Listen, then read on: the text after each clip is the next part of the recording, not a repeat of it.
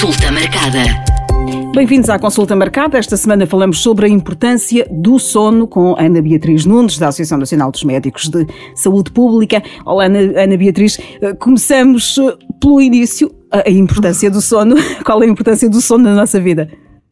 Olá, Mónica e estimados ouvintes. De facto, o sono é fundamental à vida, não é? É uma função natural, básica uh, e que na prática é sujeita à evolução ao longo do, dos vários períodos da vida de cada, de cada pessoa. Nós passamos pelo menos um terço da vida uh, a dormir Uh, e contrariamente ao que, ao que se possa julgar, o sono uh, não se limita apenas à ausência de vigília, não é? É durante o sono, é um, é um estado muito complexo e é durante o sono que reorganizamos todas as nossas funções e que garantimos a recuperação física e psíquica, não é? É também durante o sono que, que ocorre a renovação solar, que se produzem hormonas, anticorpos, que se, que se realiza a síntese de proteínas e que ocorre também aqui a regulação metabólica. E é também por isso que Uh, nas crianças, o sono é tão importante porque contribui de facto para o seu crescimento corporal, para o desenvolvimento do sistema nervoso central e, portanto, o sono é fundamental aqui para o restabelecimento dos vários sistemas, para recuperarmos a energia e para assegurarmos uh, funções essenciais do nosso, do nosso corpo. Mas uh, nem todas as pessoas, dependendo da, da idade, devemos dormir um determinado número de horas, não devemos todos dormir o mesmo número de horas. Ana, Ana Beatriz, eu gostava que que me desse aqui exemplos, a começar pela, pelos bebés, pelas crianças e, e depois pelos adultos. Claro, claro, que sim, ou seja, existem recomendações uh, dirigidas a cada grupo etário, porque as nossas necessidades de, em termos de sono não são iguais ao longo do ciclo de vida, não é? Uh, naturalmente que a duração e a profundidade do sono são características que influenciam a qualidade do sono e não só a sua duração, não é? Esta profundidade, esta continuidade, mas é verdade que o tempo do sono diário, que engloba, aqui chamar a atenção, que engloba aqui o sono da noite, mas também as cestas, portanto as cestas contam para esta, para esta duração aconselhada do sono, vai diminuindo da criança até ao adulto e também chamar a atenção que, embora haja uma recomendação em termos de duração do sono para cada grupo etário, existe alguma, e é natural que exista alguma variabilidade dentro desse mesmo grupo etário, ou seja, os indivíduos também têm uh, necessidades diferentes de sono que variam entre si, mesmo que tenham a mesma idade. Dito isto, dizer que dos 0 aos 3 meses o tempo recomendado de sono, portanto o sono da noite mais as cestas, é de 14 a 17 horas, Uh, depois dos 4 aos 11 meses é de 12 a 15 horas, no e 2 anos é de 11 a 14 horas, e como vemos vai-se aqui reduzindo. Dos 3 aos 5 anos as necessidades de sono uh, passam a ser entre as 10 e as 13 horas. Depois dos 6 aos 13 o recomendado é fazer é ter uma duração de sono entre as 9 e as 11 horas dos 14 aos 17, portanto já aqui os adolescentes, entre as 8 e as 10 horas de sono por dia, e depois dos 18 aos 25, de facto, entre as 7 e as 9 horas, e esta recomendação mantém-se para a idade adulta.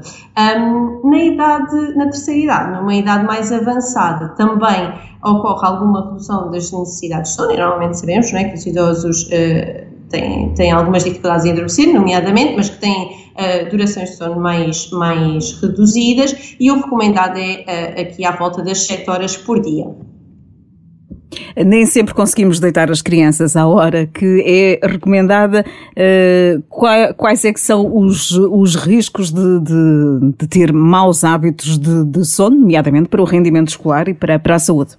Claro, exato, porque na prática o sono é sempre fundamental ao longo do ciclo de vida, mas uh, tem implicações diferentes, não é? Como dizia, nas crianças e nos adolescentes uh, é muito importante para o seu rendimento escolar, para a concentração, na idade adulta uh, é muito importante para o desempenho das funções cognitivas, para o nosso trabalho e até para evitar acidentes, não é? Bem sabemos que uma, um dos malefícios da, resultantes da privação de sono é muitas vezes os acidentes, nomeadamente os acidentes de viação, e depois nos idosos é fundamental para a assegurar, uh, no fundo, as suas funções cognitivas para desempenharem as suas atividades de vidas diárias. E os malefícios da privação de sono são variados, não é? Uh, quem tem um sono de pior qualidade, menor duração, tem maior propensão a desenvolver doenças cardiovasculares, hipertensão, diabetes, neoplasias, demências, doenças do corpo psiquiátrico. Portanto, de facto, aqui uh, a importância do, da qualidade no sono é, é, é fundamental.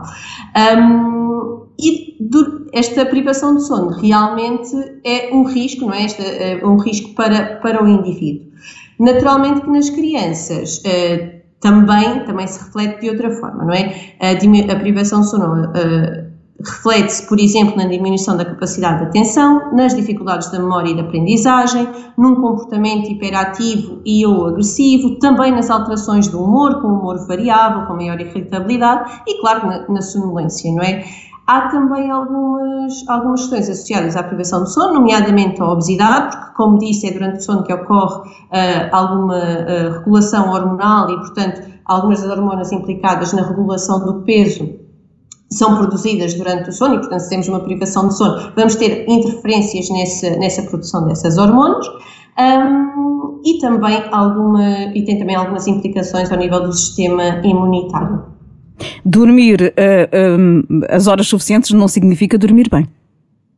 Não, não significa dormir bem, porque, como dizia, a duração não é tudo, não é? A qualidade do sono é, é muito importante e por isso é que devemos, há, há alguns uh, mandamentos, digamos, para uma boa higiene do sono, não é? E que variam um bocadinho, eles são no, no cerne da questão uh, transponíveis uh, das crianças para, para os adultos, mas que depois variam um bocadinho também de acordo com, com as atividades que em cada fase da vida nós desempenhamos. No adulto, é fundamental estabelecer um horário regular de deitar e acordar, portanto, respeitar o horário do sono, não abdicar desse horário do sono.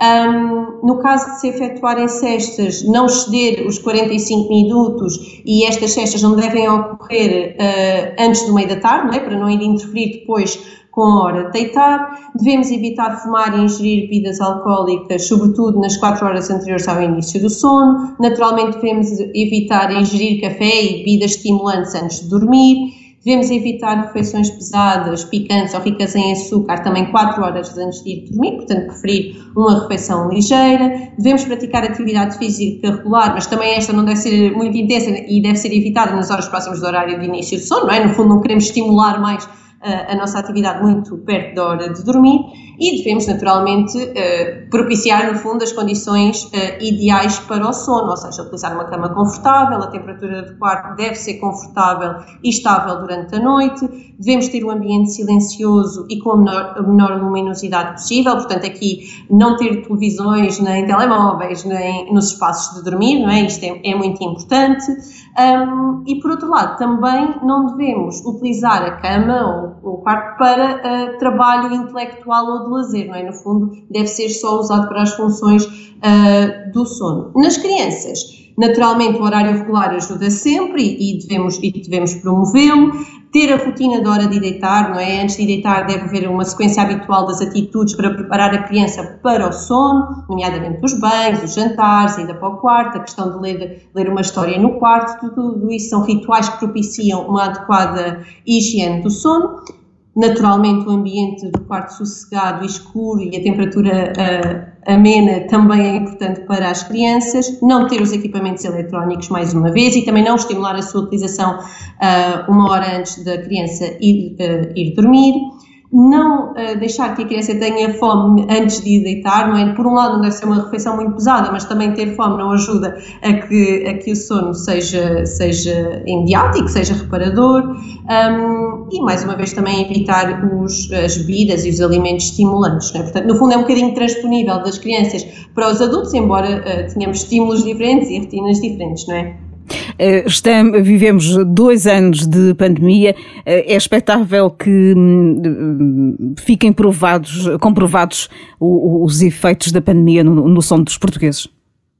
Sim, eu penso que sim, na medida em que com a pandemia uh, vieram muitas ansiedades, não é? E o sono, nós sabemos, é muito condicionado pelo contexto em que as pessoas estão, não é? Pessoas com, com lá está, com, com depressões, com situações uh, laborais, uh, sociais mais, mais precárias, naturalmente não têm um sono uh, tão reparador, não é? Porque estão muito mais ansiosas, estão sujeitas a muito mais stress e isso tudo influencia. Aliás, um, um, é, é, já têm saído estudos não é, que dizem precisamente que uh, durante a pandemia, precisamente pela questão uh, da ansiedade, do passarmos mais horas ao ecrã, porque muita gente foi para teletrabalho e mesmo quem não foi, não é, mesmo as crianças uh, nos períodos de confinamento tiveram mais sujeitas a estar expostas aos ecrãs, as pressões impostas pelos confinamentos, os medos trazidos pelos confinamentos e pelos sucessivos desconfinamentos, tudo isso não é, interfere naturalmente, interferiu naturalmente na qualidade, na qualidade do sono. É, isso, é, isso é inevitável, não é? Pessoas infectadas com Covid-19, é normal que tenham também alterações no sono, quer sonolência, quer insónias?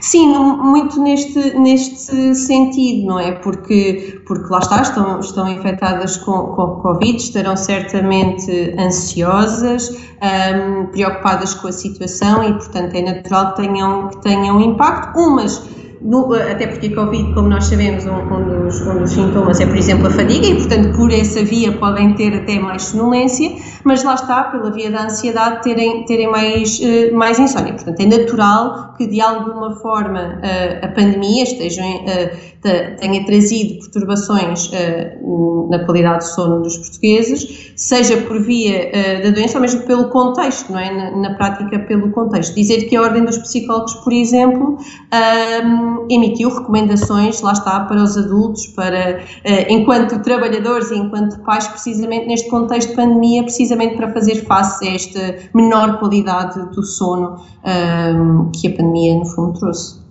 E em relação à vacina contra a Covid-19?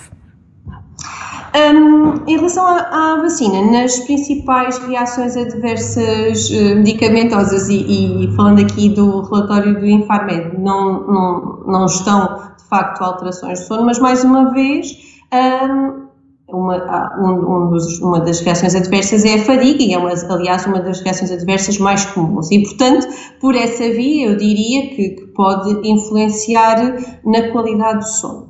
Também pode influenciar uh, no fundo, pela, em termos de, de, insónias, não é? Porque outras das reações uh, adversas mais frequentes são, por exemplo, cefaleias, as, do, as mialgias, as dores no local de injeção, portanto, tudo isso causa desconforto e, naturalmente, isso tem implicações depois, nem que seja uh, no adormecer, não é? E tem implicações durante, durante o sono e na qualidade do sono, portanto, mas diria por aí, não propriamente pela vacina, não é? Mais pelas reações adversas que que, que a vacina pode causar. Ana Beatriz, é? para, para, terminar, uh, os portugueses dormem bem?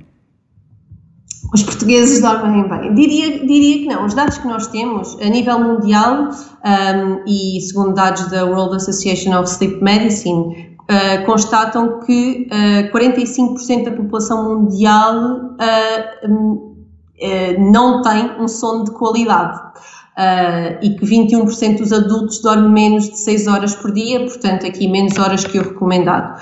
Por outro lado, em Portugal, a Associação Portuguesa do Sono estima que 25% dos portugueses sofrem de insónia crónica, um, com algumas diferenças entre, entre sexo e grupo etários, não é? em que se registra de facto uma maior prevalência no sexo feminino e indivíduos uh, uh, idosos, de, de, faixas etárias mais avançadas, um, e um, a Associação Portuguesa do Sono estima também que 46% dos portugueses com mais de 25 anos dormem menos de 6 horas por dia, 21% dos portugueses demoram mais de 30 minutos a adormecer e 40% dos portugueses referem ter tido um episódio ou mais de dificuldades em manter-se acordados enquanto conduziam e aqui isto enquanto reflexo, não é, de um sono que não é reparador. Uh, portanto, diria, diria que temos muito para fazer na qualidade e na higiene do sono ainda em, em Portugal. Mas há consciência da importância do sono em Portugal?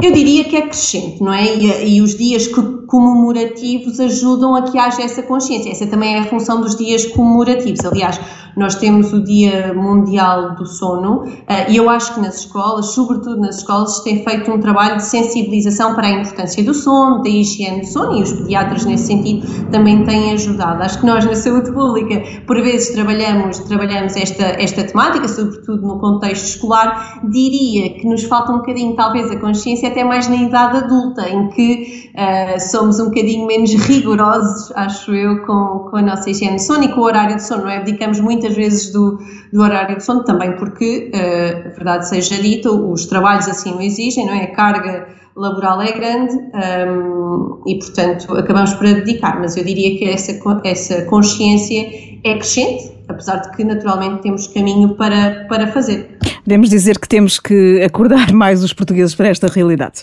Diria que sim, sem, sem dúvida, sem dúvida. Consulta marcada.